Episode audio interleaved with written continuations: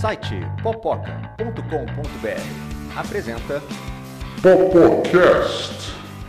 Apresentação Carlos Carneiro.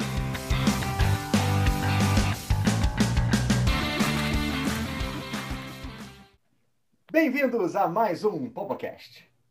O programa de hoje é um programa super especial porque estamos chegando perto do Oscar.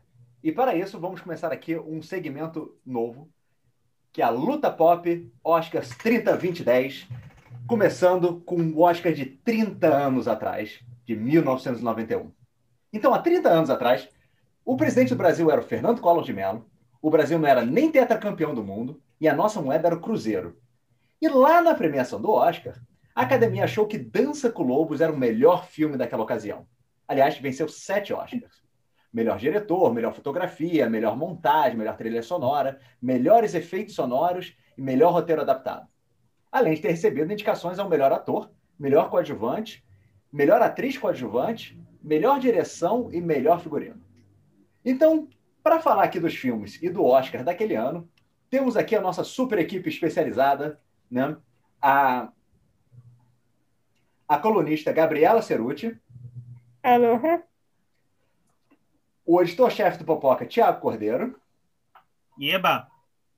A profissional de artes cênicas, Eva Miranda. Oi, oi!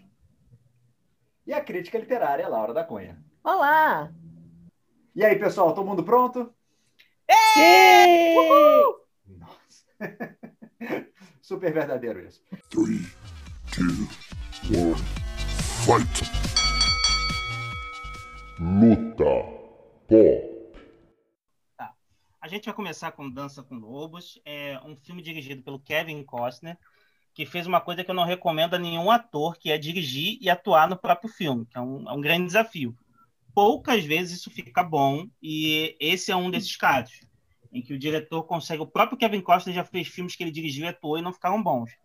Mas o Dança com Lobos é um filme, é um ponto muito fora da curva, um filme muito difícil de dirigir, com muitas locações externas, cenas de ação, de perseguição de búfalos, e com quatro horas, aliás, hora não, porque hora é, é uma medida de tempo de uma sociedade ultrapassada. Daqui para frente eu quero usar só a medida de tempo de uma sociedade visionária. Dança com Lobos tem um Snyder Cut de duração. É um filme com muito cansativo de você ver, mas que tem muito conteúdo. E é difícil achar defeito no filme, exceto a duração dele, porque ele realmente podia ser mais curto.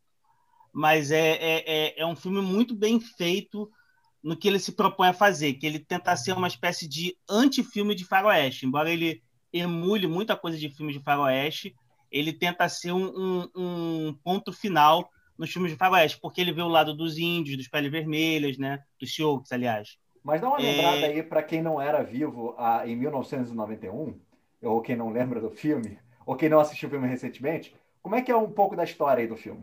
O filme conta sobre o quê? É, Então, basicamente, Kevin Costner, ele é um soldado que está lutando na Guerra Civil Norte-Americana e ele recebe uma honraria porque ele consegue salvar a tropa dele de um ataque que parecia fadado a, a exterminar todo mundo.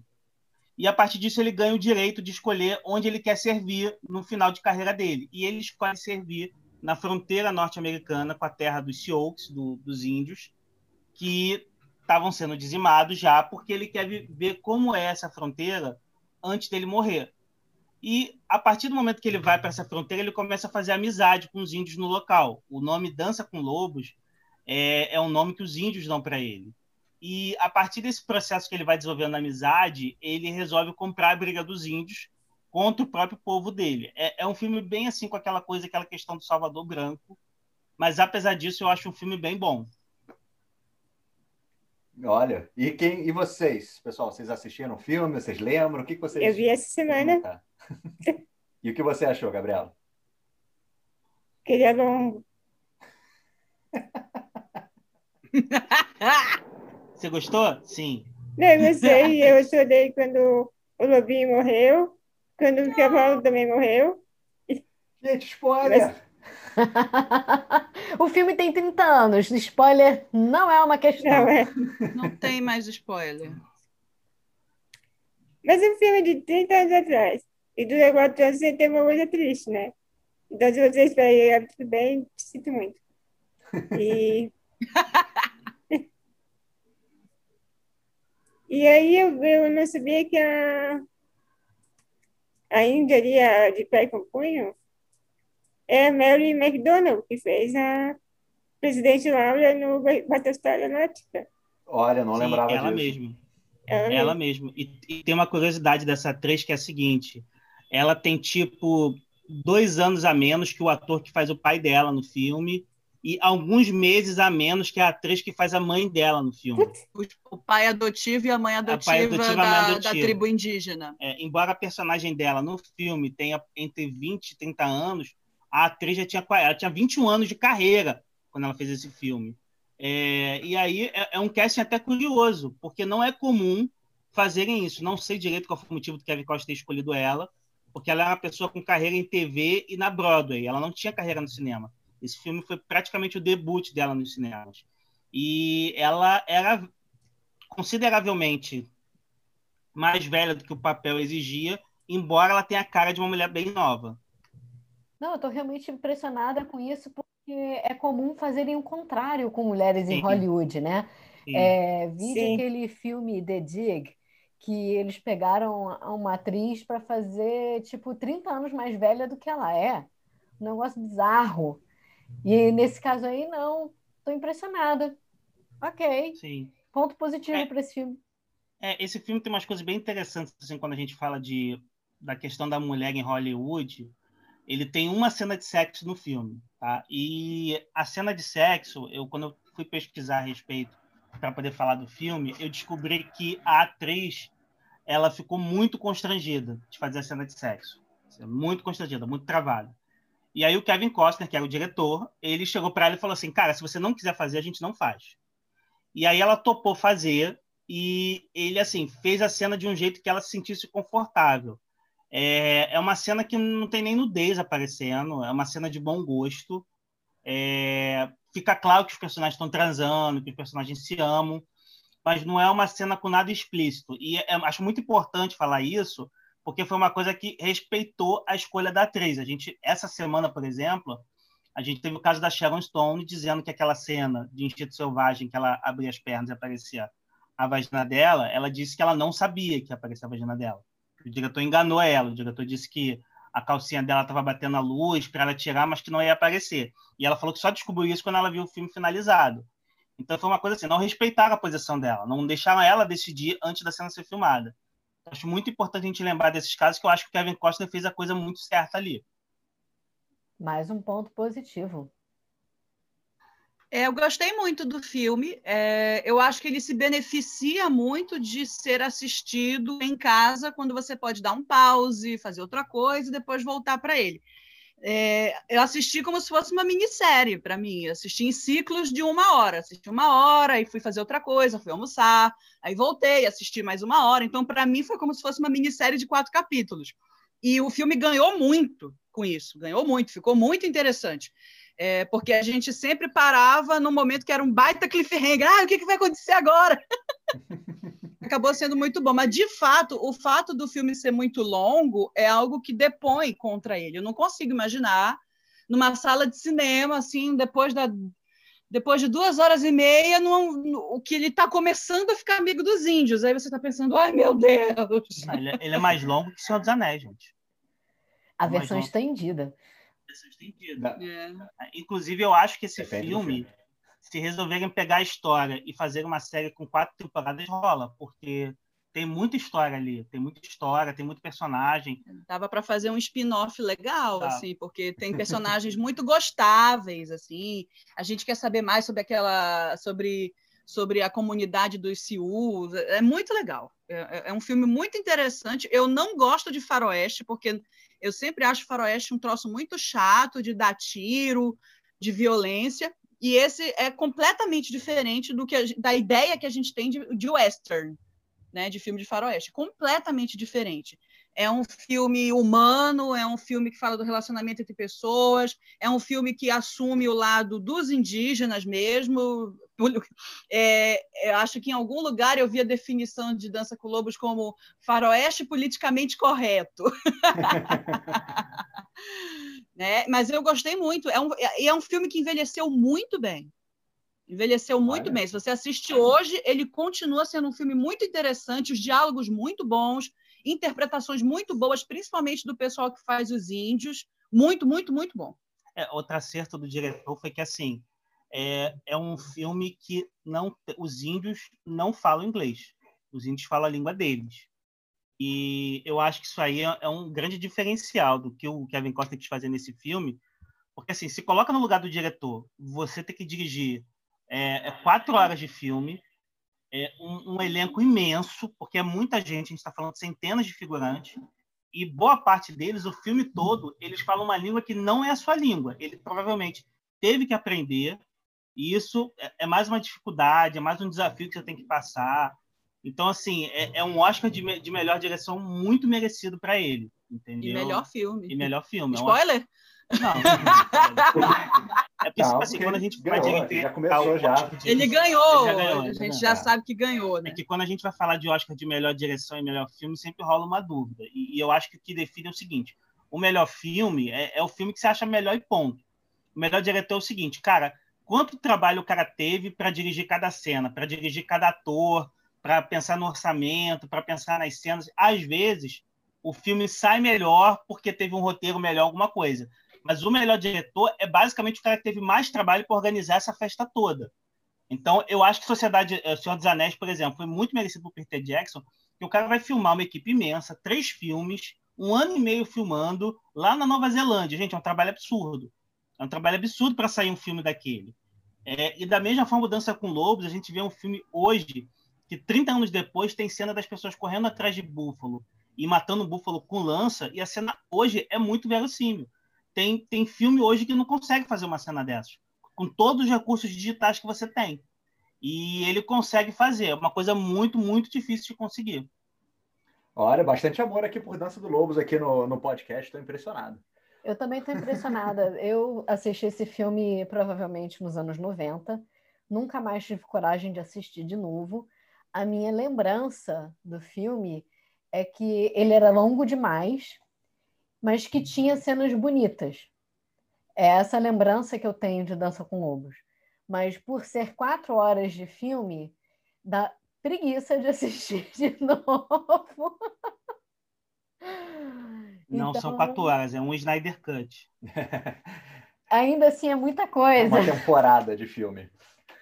O nosso próximo filme é Tempo de Despertar.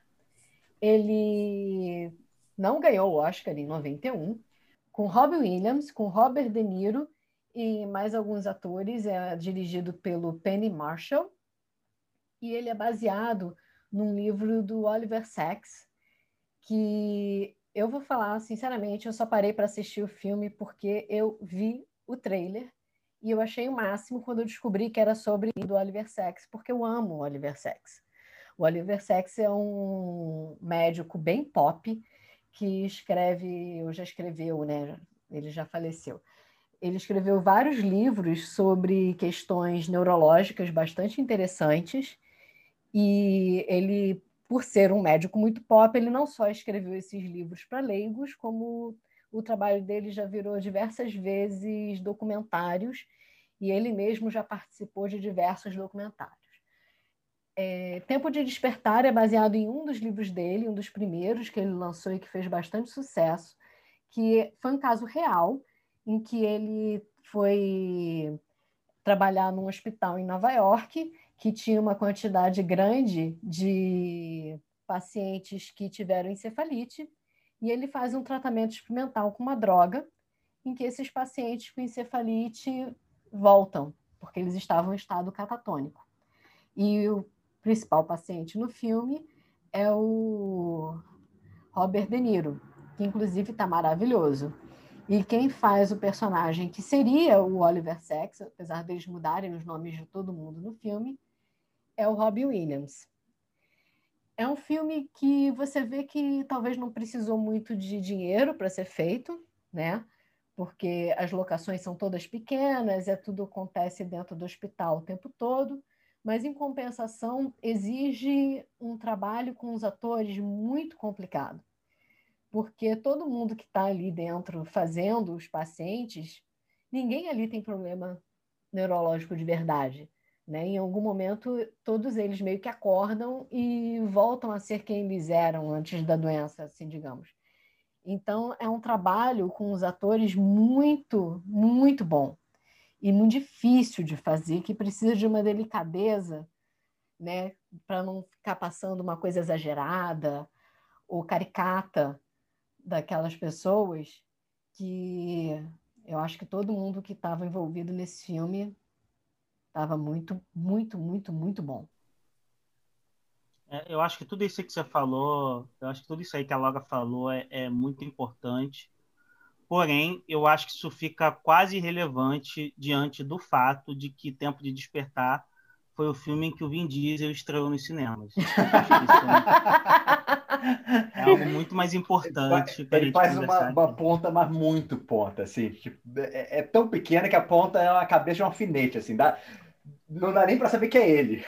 Não, e ele tá irreconhecível, porque ele tá com cabelo muito diferente, ele tá mais magro, assim. Cabelo muito eu demorei diferente, a ele tá cabelo. Tá cabelo, exatamente. É, eu demorei muito a acreditar que era ele mesmo. Não, e, e o, o, que me impressiona no Tempo de Despertar é, é o Robin Williams. Né? O Robin Williams ele vem de uma carreira de comediante. Então, o, se não foi o primeiro, foi um dos primeiros filmes onde ele fazia, onde ele fez um papel dramático. E assim, é impressionante ver a delicadeza e os detalhes das reações dele como médico ao testar uma, uma, uma, uma droga completamente nova e, e a maneira que ele reage quando um paciente demonstra alguma reação àquela droga. Então, ele é muito muito emocionalmente envolvido em tudo aquilo ali. Então você consegue embarcar na, na jornada daquele personagem, na preocupação dele com os pacientes e na paixão que ele sente em conseguir pesquisar e, e ao mesmo tempo ele sendo uma pessoa muito tímida. Então são várias emoções, várias camadas de emoções para cada situação, onde o trabalho é fenomenal assim. O, o, eu sei que ele não foi ele que ganhou o Oscar, mas se a gente tivesse assim fazendo uma revisão dos Oscars de melhor ator, assim, é um absurdo ele não ter ganho Oscar de melhor ator principal. Já o primeiro Oscar do Robin Williams só foi aparecer em, em como ator coadjuvante só com Gênio Inomável. Então você vê que o que o que o, não, por algum motivo a academia olhava para ele por ser um cara de comédia com uma certa desconfiança e não dava para ele a premiação que ele já merecia naquele momento, porque foi esse filme ele tá maravilhoso, fenomenal. Ele tá muito muito bem nesse filme.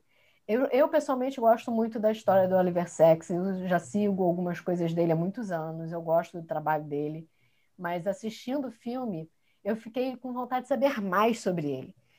E eu descobri umas coisas interessantes que, apesar de eu gostar do trabalho dele, eu não tinha a menor ideia. Parece que o Oliver Sacks, ele chegou a ser bodybuilder e ele mesmo gostava de fazer teste com diversas drogas, LSD, anfetamina, nele mesmo.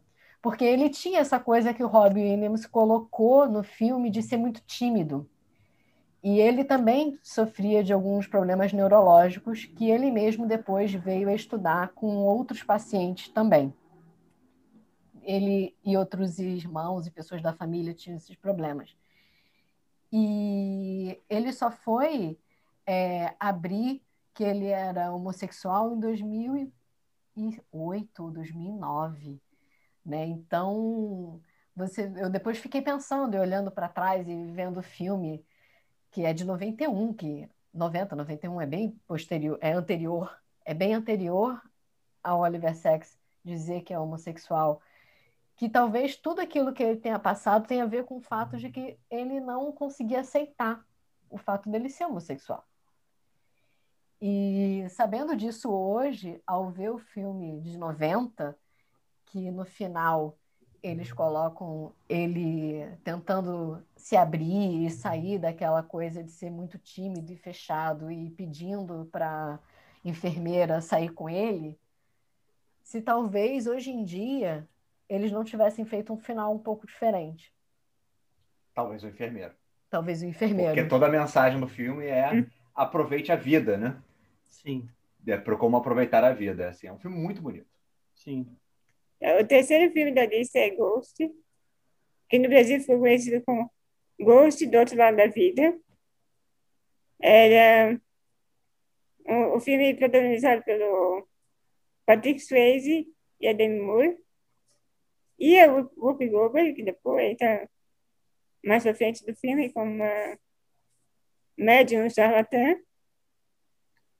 O, o Patrick Swayze faz o Sam. A, a Demi Moore faz a Molly. Eles são noivos, acabam de comprar um apartamento. E um dia o Sam é assassinado. Ó, spoiler! O nome do filme é. Ghost, alguém vai ter que morrer. Se tá na sinopse, não é spoiler. Isso, eu, eu levo isso muito sério. Se tá na sinopse, na contracapa de um livro, Ou no trailer. ou no trailer, não é spoiler. Muito bem, Gabi. Pode seguir. Só que ele, não, ele demora um tempo para entender que está morto. E ele quer se comunicar com a noiva. E ele consegue fazer isso através da personagem da Whoopi Goldberg, que é a Oda Mae Brown, uma médium charlatã, que pela primeira vez na vida vê um espírito de verdade, que é o espírito do Sam. E ele fica disciplinando ela até ela fazer contato com a Molly. E ele também ajuda ele a descobrir quem que matou ele. E daí vai se desenrolando a história. O filme, além de ser indicado ao Oscar em 91, acho que é o único da lista que virou um clássico da sessão da tarde. Então, se você não viu esse filme, você está vivendo errado. Eu começo aí. Isso aí, isso aí. Olha, quando eu, fiz, quando, quando eu fiz aula, quando eu fazia aula de dublagem, esse era um dos filmes que tinha no local que eu fazia aula. Então, não só assisti esse filme algumas vezes, mas como algumas cenas eu conheço de cor por conta de, de dublar, tanto na voz do Sam, como na voz do, do às vezes, da, daquele fantasma que o ajuda, ou às vezes na voz do, do, do, do amigo dele, que eu já esqueci o nome, mas daquele do amigo dele, entre aspas, aqui. É, Então, Aí você spoiler, hein? Eu queria fazer, um- eu queria fazer um parênteses aqui para o nosso ouvinte, para vocês verem como o homem ele é cobrado na sociedade para ele ter sempre uma postura de machão. O, o Kaique está inventando uma desculpa descarada para dizer o motivo pelo qual ele tem cenas do filme decoradas. Amigo, assume que tu vê esse troço todo dia, não tem problema. Tem entre amigos, ninguém vai te julgar aqui. Ninguém vai te É, julgar esse, aqui. esse filme virou referência na cultura pop, né? Várias cenas viraram é, referência em séries, até desenho. É, Aí assim, é a o filme- cena do, da cerâmica evitada em muitos desenhos. sim. Não, e Não ele devia, ganhou mas tá. Não. É. devia, né? E ele ganhou alguns Oscars, gente. Não pode esquecer que ele ganhou o Oscar de Uhum. melhor atriz coadjuvante com Whoopi Goldberg. Goldberg. Nossa, isso. ela tá genial nesse E filme. ela tá maravilhosa. Ela tá perfeita. Ela tá. Perfeita. E melhor roteiro tá- e ela- original, E ela não ia estar no filme. Ela não era a escolha inicial dos produtores no, no filme. Assim, a escolha do Whoopi Goldberg foram várias mudanças de última hora. Foi uma coisa assim, o Patrick Swayze que convenceu os produtores, porque o papel não era para ela, mas ele já a conhecia, parece que eles eram amigos. Ele falou: "Não, ela vai ficar legal e tudo mais". Ele convenceu os produtores e colocaram. Inicialmente, a personagem dela, a Oda Mae Brown, ela ia ser uma médium cega o tempo todo. Ela ia ser uma médium que realmente ouvia espíritos. Só que eles falam assim, cara, vai ficar bem melhor.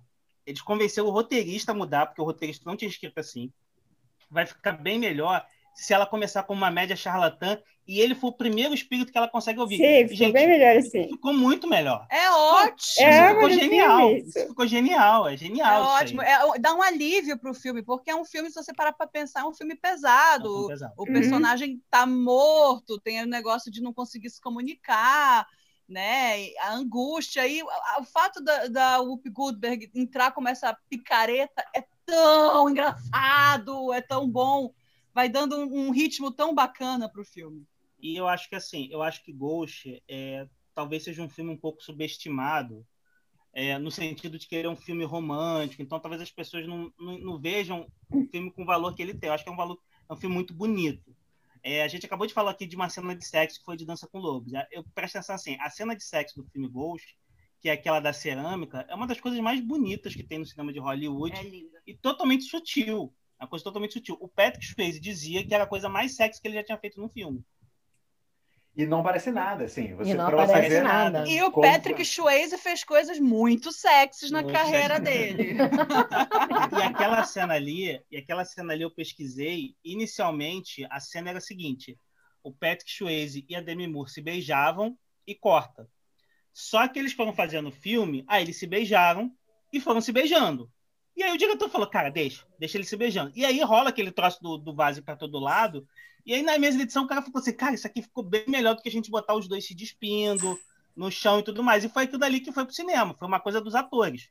A entrega dos atores fez a cena ficar daquele jeito. É, só uma- um comentário, a Gabi falou que essa cena já foi reproduzida, de, reproduzida, parodiada, Sim. mencionada de 20 mil jeitos diferentes, porque ela é uma cena que nasce clássica, né? A força daquela música, a química dos dois na cena, é muito perfeito. Né? E eu lembro muito da. Recentemente a gente assistiu na série Community, que tem uma, uma aula da faculdade, que é uma aula de cerâmica. E o professor bota avisos em vários lugares da sala de aula. Sem referências a Ghost! Sem referências a Ghost! É proibido falar de Ghost durante a aula. Se você falar de Ghost, você reprova. É proibido cantar a musiquinha. É proibido, é Muito proibido. Porque community é maravilhoso, né, gente? É muito engraçado. O quarto filme que foi indicado ao Oscar de melhor filme em 1991 é O Poderoso Chefão 3, o último filme da trilogia que é baseada no livro do Mário Puzo e dirigida pelo Francis Ford Coppola. É, no o Poderoso Chefão 3, ele tem a maldição de ser o, o filme mais chato da trilogia de Poderoso Chefão. E de todos, de- dos três filmes da trilogia, foi o único que não ganhou o Oscar de melhor filme. Os outros dois ganharam nos seus respectivos anos. É, o, o filme, o nome do filme ia ser no início A Morte de Michael Corleone. Olha só. E aí os produtores disseram: não, não vai não. Começar Não, com, como se fosse episódio de Dragon Ball, assim. né, gente? Você não pode botar esse título. no É, mas agora, no final de 2020, o Coppola relançou, remasterizou, reeditou e relançou o filme.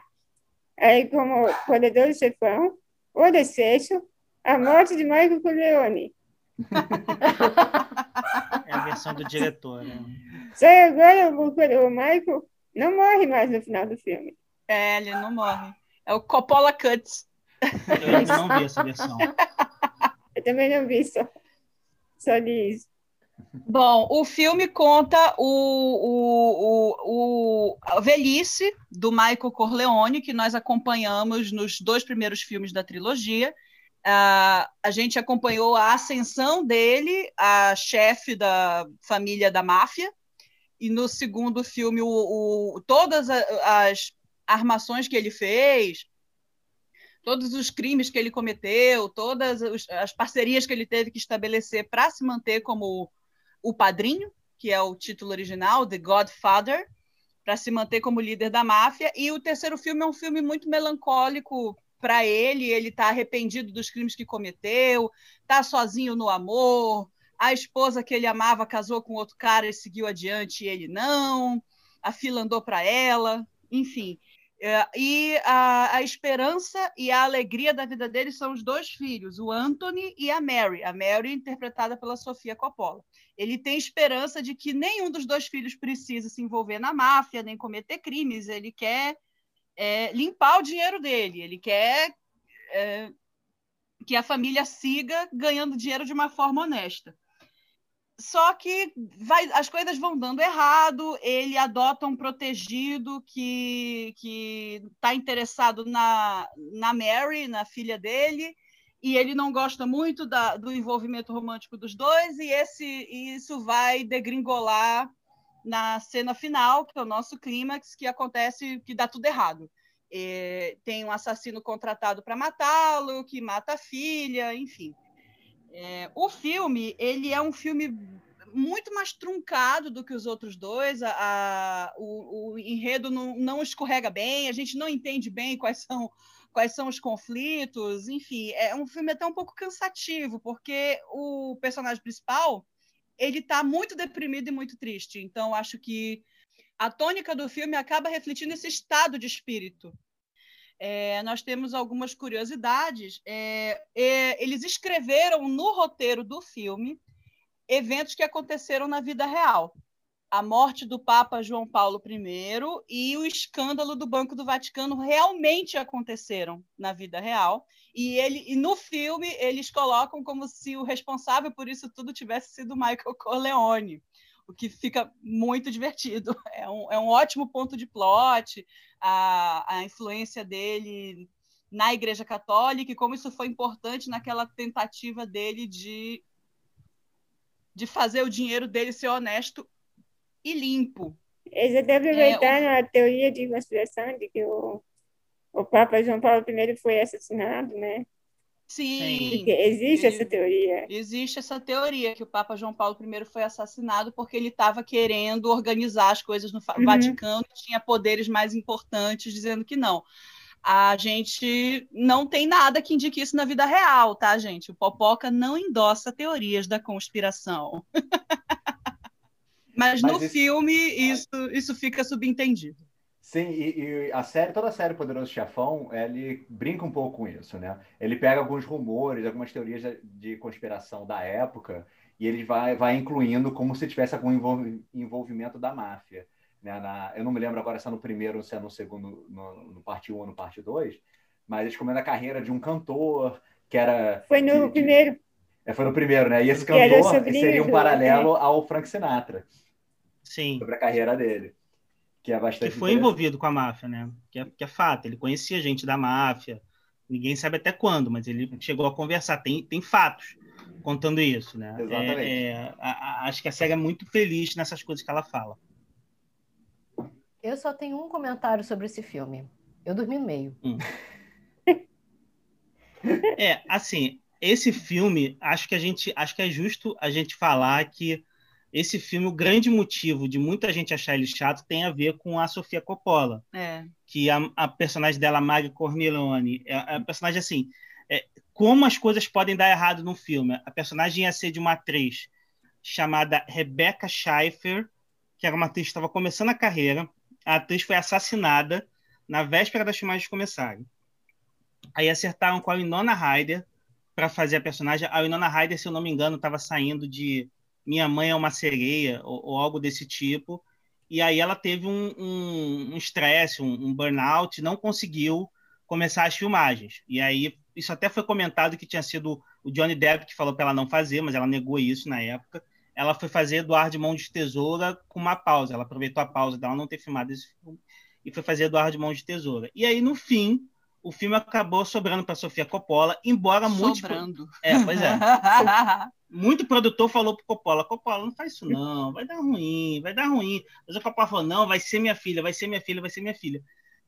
E, gente, assim. Nossa, que engano, que, que equívoco. Assim, Olha, assim, ela foi tão bem, mas tão bem que depois disso ela virou diretora, né? É, assim, pois é, eu ia comentar isso. Ela, como diretora, não acho ruim. Ela tem uma visão e ela, e ela, ela é, não é mas, ela, mas ela mantém a visão dela durante o filme, ela tem uma, uma veia artística muito interessante como diretora. Como atriz, é, é, difícil ver o Poderoso Chefão 3. Toda vez Olha, que ela aparece em cena, o, é complicado. O pior é que o personagem da Mary é muito importante para o filme. Ela tem muitas falas, ela tem arcos inteiros que giram ao redor dela. E a, a Sofia simplesmente não entrega, não entrega, não, não acontece. Não acontece. É, tem uma questão o assim, filme, que, assim... Eu acho que, em grande parte, o filme não acontece porque a gente não consegue gostar da Mary. É, é porque, assim, tem duas coisas aí, que assim, uma personagem daquela, é, ou a atriz é muito boa, porque ela tem que segurar o filme, ou a atriz é muito bonita. A Sofia Coppola não é nenhuma coisa nem outra, entendeu? Ela é uma pessoa que tem uma carreira de atriz muito limitada. Depois desse filme, eu vou falar um filme que ela teve e eu acho que vocês não vão lembrar de, da, da personagem dela. Mas ela esteve em Guerra nas Estrelas, A Ameaça Fantasma. Não sei se vocês se recordam dela nesse filme. Ela, ela, é, ela é uma. Ela, Sim, é, então, ela é, ela é uma das aias da rainha Ami- Amidala, talvez a aia mais importante do filme. Se Não, vocês reverem o filme, a Aya- prestem uma atenção, das aias dela é a Kira Knightley. Pois é, pois é. E a outra é a Sofia Coppola. Olha Tá lá só. no meio, entendeu? E esse papel da Mega Corleone era um papel disputadíssimo, porque era um troço assim, a Paramount Pictures queria essa terceira versão do Poderoso Chefão por anos. Por anos. Era o filme que todo mundo esperava, É. porque os dois primeiros filmes foram maravilhosos. E o Coppola nunca quis fazer. E aí chegou um momento que ele estava muito endividado, e aí a Paramount fez uma oferta para ele assim, ó, a gente resolve essa tua dívida e te paga mais tanto, e você dirige esse terceiro filme. Aí ele foi fazer. E aí nessa, esse papel da Meg Corleone rodou o mercado todo, fazendo oferecido a Madonna, a cantora, quis esse papel, mas achavam que ela era um pouco velha para o papel e ofereceram o papel da repórter, a Grace Hamilton, que acabou sobrando para Bridget Fonda que eu acho até que era muito nova para fazer a repórter nessa época, mas ela tá até bem no filme. E o, o Francis Ford Coppola pegou esse filme e ele começou a retomar. E aí o filme tem outros problemas, porque assim, no roteiro original, o personagem do Robert Duval era imprescindível que ele retornasse na história que eles haviam pensado. E aí o Robert Duval falou que só topava voltar se ele ganhasse a mesma coisa que o Al Pacino, que era um valor absurdo, era um valor de 5 milhões e o, o, o Francis Ford Coppola ofereceu um quinto disso, ofereceu um milhão. E aí foram conversar com o Robert Duval a respeito, ele falou assim, cara, para fazer o Poderoso Chefão só vale a pena se for por dinheiro mesmo, porque não tem mais história para contar. O que, o que Estaria um homem de visão. Pois é. É assim, aconteceu coisa parecida com o Alpatino. O Alpatino pediu 7 milhões para voltar. E aí o Francis Ford Coppola negociou com ele da seguinte forma: olha, é, assim, o Alpatino pediu 7 milhões e um percentual de bilheteria. E aí o Francis Ford Coppola falou assim: cara, olha só, você vai aceitar 5 milhões. Se você não aceitar, eu vou reescrever o roteiro e ele vai começar com o funeral do Michael Corleone. Eu vou mudar totalmente a história. Aí o Alpatino topou voltar pro filme e fazer desse jeito. É muito complicado. Nenhum desses atores precisava desse filme para manter o sucesso. Na verdade, o filme precisava deles. Então, em termos comerciais, é muito complicado. Sim. E o filme acabou sofrendo com isso, obviamente. É, agora, assim, você vê que é, eu, eu, acho que todo mundo concorda que é o pior filme da trilogia, e mas mesmo ele sendo um filme ruim, eu acho que ele não conseguiu danificar a magia do Poderoso Chefão, porque até hoje ela é muito reverenciada. A, a história já continua em livros, entendeu? E apesar é... são anteriores. Não, não, mas já teve um livro que continuou o filme. A, família vendeu os direitos por do livro para um sujeito que estuda a obra do Mário Puzo e ele escreveu uma continuação do Poderoso Chefão. Entendi. E, e apesar do terceiro filme ser, ser considerado pior e talvez até não merecedor de estar nessa lista do, de, de indicados ao Oscar, é, não lembro como é que eram os outros filmes da época, não sei se ficou algum filme de fora ou não que, que, que merecesse mais do que esse. É, o, tem ainda assim há cenas icônicas. Não dá para se negar Sim, o, qual é a, a, o poder do Alpatino na frente de uma câmera e, e a cena do, do, no Vaticano, a, a, cena que ele resolve é, é, assumir que ele realmente é um chefe de máfia e não vai sair do, do negócio é, de jeito nenhum, que ele vai voltar e vai voltar com tudo. Né? Esse poder que ele tem em cena realmente é inegável. Então, quer dizer, é um filme que é meio quebrado no, no, no ritmo dele, mas há pedaços que são parte da história do cinema, assim, sem é dúvida. Assim, porque ele sofre na comparação com os dois primeiros, mas se você compara com a média dos filmes, é um filme acima da média. Eu dormi no meio. E ela não dormiu no meio do Dança com Lobos. Isso quer dizer alguma coisa. O filme tem meio Snyder Cut de duração. Uma coisa que eu lembro de Dança com Lobos, que eu não assisti no cinema, né? Eu era muito jovem, desculpa. Mas eu lembro de alugar a fita. E era duas fitas. Sim. Sim, sim. sim. Então vamos aqui para o último filme da lista, para a gente poder fazer o nosso, a nossa cerimônia. O quinto filme da lista é o, é o filme Os Bons Companheiros, no original Goodfellas. É mais um filme de máfia, então a gente tem uma, uma questão bem mafiosa nos Oscars de 1991. Só que é um filme de máfia dirigido pelo Martin Scorsese. Existe outro tipo? Pois é, né? É, o Martin Scorsese fala mal da Marvel, que faz um monte de filme de super-herói igualzinho, mas ele também faz um monte de filme de máfia, né? Joguei a polêmica no ar. Mas não é sobre isso o papo. O papo é falar um pouquinho sobre os bons companheiros. Bons companheiros, ele tem então, como, como os atores principais o Ray Liotta, o Joey Pesci e o Robert De Niro. Então você vê que o Robert De Niro tem dois filmes disputando o Oscar no mesmo ano, então ele teve um ano, digamos, bastante prolífico. Do, nos Bons Companheiros, ele, o foco, né, o principal do filme é o personagem do Ray Liotta, que faz o personagem chamado Henry Hill, que ele, ele é um garoto do Brooklyn, de Nova York, e que sempre sonhou em ser gangster. Então, ele começou a carreira dele com 11 anos de idade, aquela coisa que, que no Brasil a gente chama de aviãozinho, né? Lá em Nova York, né? No Brooklyn, nessa época, ele é, é, vira um protegido, um protegido de um gangster mais velho, que é o Robert De Niro. Que é um pouco engraçado esse negócio, que o Robert De Niro, o personagem do Robert De Niro, no momento que ele aparece no filme, teoricamente tem 29 anos. Mas o Robert De Niro nasceu com 50 anos, né? Então, assim, ele é claramente muito mais velho do que, do que a idade do, do, do, personagem dele nesse momento. Mas o filme vai contando a história. Então, na verdade, o Robert De Niro tem a cara que o personagem dele teria no final do filme. Mas, enfim, ele é tratado como, como um, um filho para essa galera e ele vai, ser, vai crescendo na, na máfia. Então, ele é um filme que tem muita narração, né? que, ele, que é como se fosse o personagem do, do Rei Liotta contando o que acontece com ele, o que era ser da máfia no Brooklyn naquela época, como, como era importante, como eles eram considerados, assim, eram na, no bairro deles, eles eram é, estrelas do rock, assim, eles entravam no restaurante que eles queriam, as pessoas faziam favores para eles, porque eles devolviam, como membros da máfia, eles devolviam para a comunidade onde eles moravam também. E ele conta um pouco isso tudo. E apesar do Scorsese é, é fazer muito filme de máfia, ele deu um momento é, é, é, ele embeleza a máfia como tipo, olha só como é legal isso, né? Como, como, é, como é, é legal você ser violento com os outros. Porque um, tema muito comum é como as pessoas vão.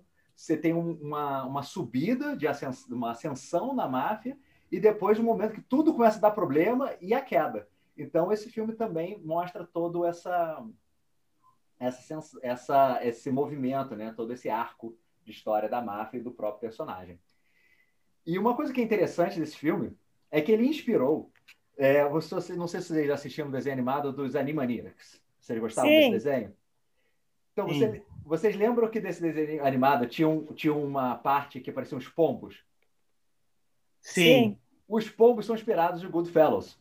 Né? No o, o, do original, esses pombos chamam The Good, eles eram uma gangue The Good Feathers, que em português virou uma gangue dos penas boas.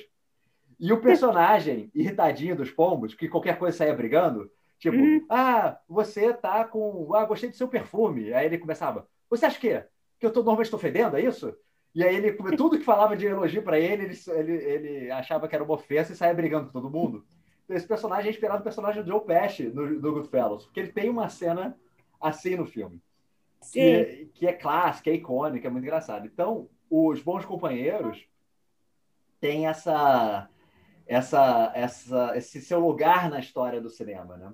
De, de ter cenas muito icônicas, de contar essa história de máfia e da maneira do Scorsese, da narrativa do Scorsese, da maneira que ele gosta de dirigir filme, que é sempre uma. que sempre vale o ingresso. É, tem uma coisa curiosa aí. É, o Joe Pesci, primeiro personagem que ele interpretava, o, o, Os Bons Companheiros, é baseado num livro é, e em histórias que realmente aconteceram. Tá? Tudo ali é baseado em caso real da máfia que realmente aconteceu. E o personagem do Joe Pesci na vida real era um, um sujeito enorme, um homem de 1,90m, um sujeito enorme. E o Joe Pesci, para quem não sabe, ele é um homem minúsculo. Ele é um homem de 1,60m, ele é um cara Menos, muito pequeno. ele é um tampinha. Ele é um tampinha, tampinha, tampinha, né? E o personagem dele é bem isso aí, arranja briga com todo mundo. E tem uma cena que é uma cena muito clássica, que os personagens estão num restaurante, e o personagem do Joe Pesci conta uma piada, e o personagem do Rei Liotta fala assim, cara, você é muito engraçado.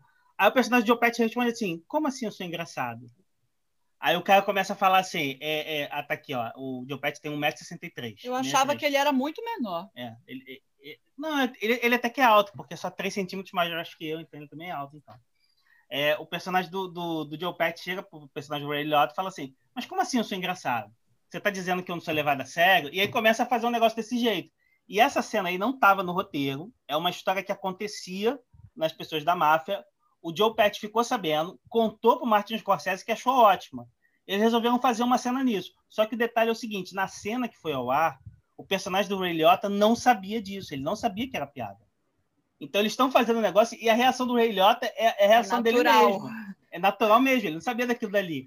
E, e, e o Tchananã da série é um cara que fala assim: Mas como assim eu sou engraçado? Tu tá maluco? Sei o quê? E fica uma coisa ali muito assustadora, né?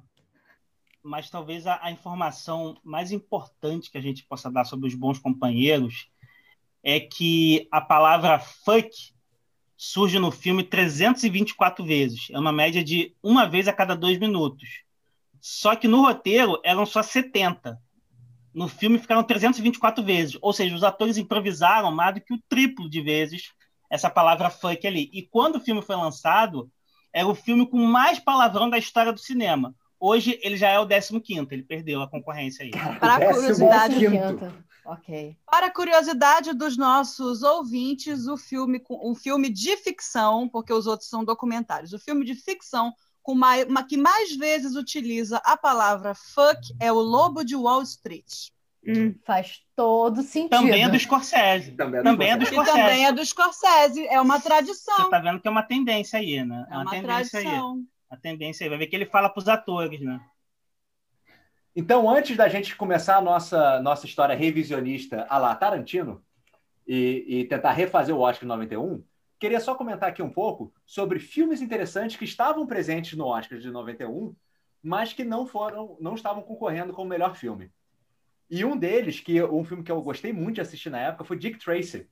Al Pacino estava em Dick Tracy e concorreu a melhor, melhor ator coadjuvante. Eu tenho como preciso mencionar, eu preciso mencionar Cyrano de Bergerac com Gerard Depardieu, que foi indicado como melhor filme estrangeiro e não levou, e o Gerard Depardieu também foi indicado como melhor ator e não levou. Eduardo Mãos de Tesoura foi indicado apenas para melhor maquiagem no Oscar de 1991, o que eu acho uma tremenda injustiça. Fora Godfellas, entra Eduardo Mãos de Tesoura. Cara, esse filme é a minha primeira lembrança de TV, assim. Outro filme muito mencionável é Uma Linda Mulher com a Julia Roberts, que foi indicada como melhor atriz e não levou. O outro filme interessante também que estava na cerimônia é Esqueceram de Mim. Esqueceram de Mim. Que tem discu- quem? Quem? Quem? Joe Tony Pesci. É verdade, o Joe- Joe Pesci. Só. Pesci, Joe Pesci. Esqueceram de Mim estava disputando o Oscar de melhor trilha sonora com o John Williams, mas não levou. Quem levou foi Dança com Lobos. E a gente não pode esquecer que a academia falhou em não indicar o melhor Oscar de ator coadjuvante, o Vin Diesel, por tempo de despertar. Olha Grave só. falha. O cara tá. Grave falha. Você tá ali apaixonado. Uma atuação marcante. Olha, outro filme importante desse ano é Caça ao Outubro Vermelho, que só foi indicado a melhor edição e não levou. Ele não ganhou o Oscar de melhor mixagem de som. Não. Mas eu preciso ver isso, que é filme submarino. Todo filme submarino ganha melhor edição de som. Isso é, isso é- isso é um absurdo. Você faz filme de submarino para poder ganhar o Oscar de edição de som. Exatamente. Quem ganhou foi Dança com Lobos. Merecido. Não, eu- Merecido. não, não, isso tá errado. Isso tá errado. É Porque ele foi Você indicado, mas não levou. Olha só, olha só, olha só. Só pra gente fazer justiça aqui. Quem ganhou o melhor, melhor som foi é, é, Dança com Lobos. Mas quem ganhou o melhor efeito de som e edição é Caça ao, é Caça ao Outubro Vermelho, sim. Tá? Filme de submarino, Filme submarino. sempre ganha. Tradição é tradição. e vice-versa. Então vamos lá. Então vamos começar agora. Então agora a gente vai rever aqui o Oscar de melhor filme. Vamos fazer nossa votação. Vamos entregar a nossa votação aqui via chat para saber. E só para explicar aqui para o nosso ouvinte como é que vai funcionar. Cada um de nós vai votar nos filmes em ordem, né? Com o, quem você acha que deveria ganhar o melhor filme ganha 5 pontos, aí o segundo ganha 4 pontos, o terceiro ganha 3 pontos, o segundo ganha 2, o primeiro ganha 1. Um. A gente vai fazer a contagem aqui e vai informar para vocês quem, na nossa opinião, na opinião do Popoca, quem vai ganhar o Poposcar de, 2000, de 2021, 20, 30 anos Em- atrás. Em 1991. 30 anos Abre o chat. depois, 30 É. anos depois, quem ganha o Poposca?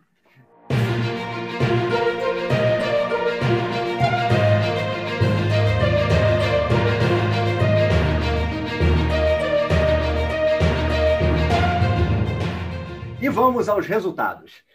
Na nossa história revisionista aqui, no Poposca, o, em último lugar ficou tá, tá, tá, os bons companheiros.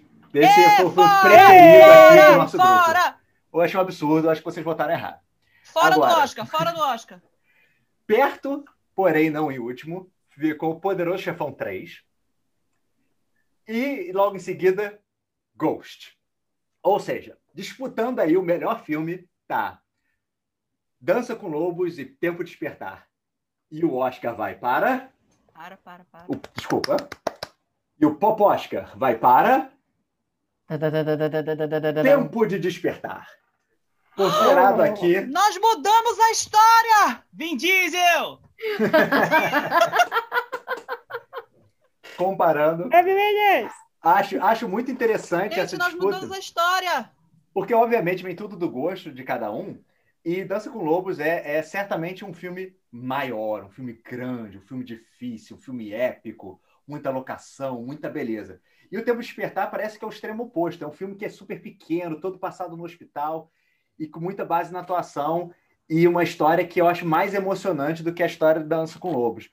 Então, acho, acho interessante. Acho interessante esses filmes estarem disputando a- aqui e, e o que a gente acabou considerando mais relevante. Eu acho interessante 30 porque... anos atrás. Porque Dança com Lobos, vocês reviram há pouco tempo, então vocês têm uma noção melhor do que eu. É, parece que envelheceu bem, mas ele tem aquela questão do homem branco salvador, né? E Tempo de Despertar super envelheceu bem também. E não tem nenhuma questão que você olhe hoje em dia, você fique, nossa, isso ficou estranho, sabe? Não tem.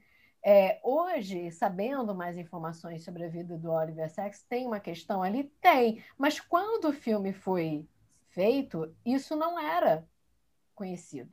E, e- e nem pelo próprio, pelo próprio Oliver Sacks. Quer dizer, então, quer dizer, o filme é totalmente verossímil a reação que ele talvez tivesse naquela época. Exatamente. Assim, Então, não vejo como um problema. Talvez a única coisa estranha que tenha ficado em tempo de despertar com o tempo tenha sido o Vin Diesel com cabelo. Então não ficou legal. Diga o tchau, Lilica! Tchau, Lilica! Tchau, Tchau, Lilica! Lilica! Tchau, Lilica!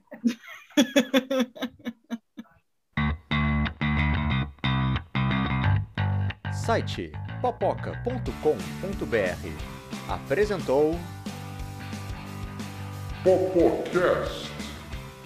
Quer participar do Popocast? Mande um comentário que a gente lê. Nosso e-mail é sitepopoca@gmail.com.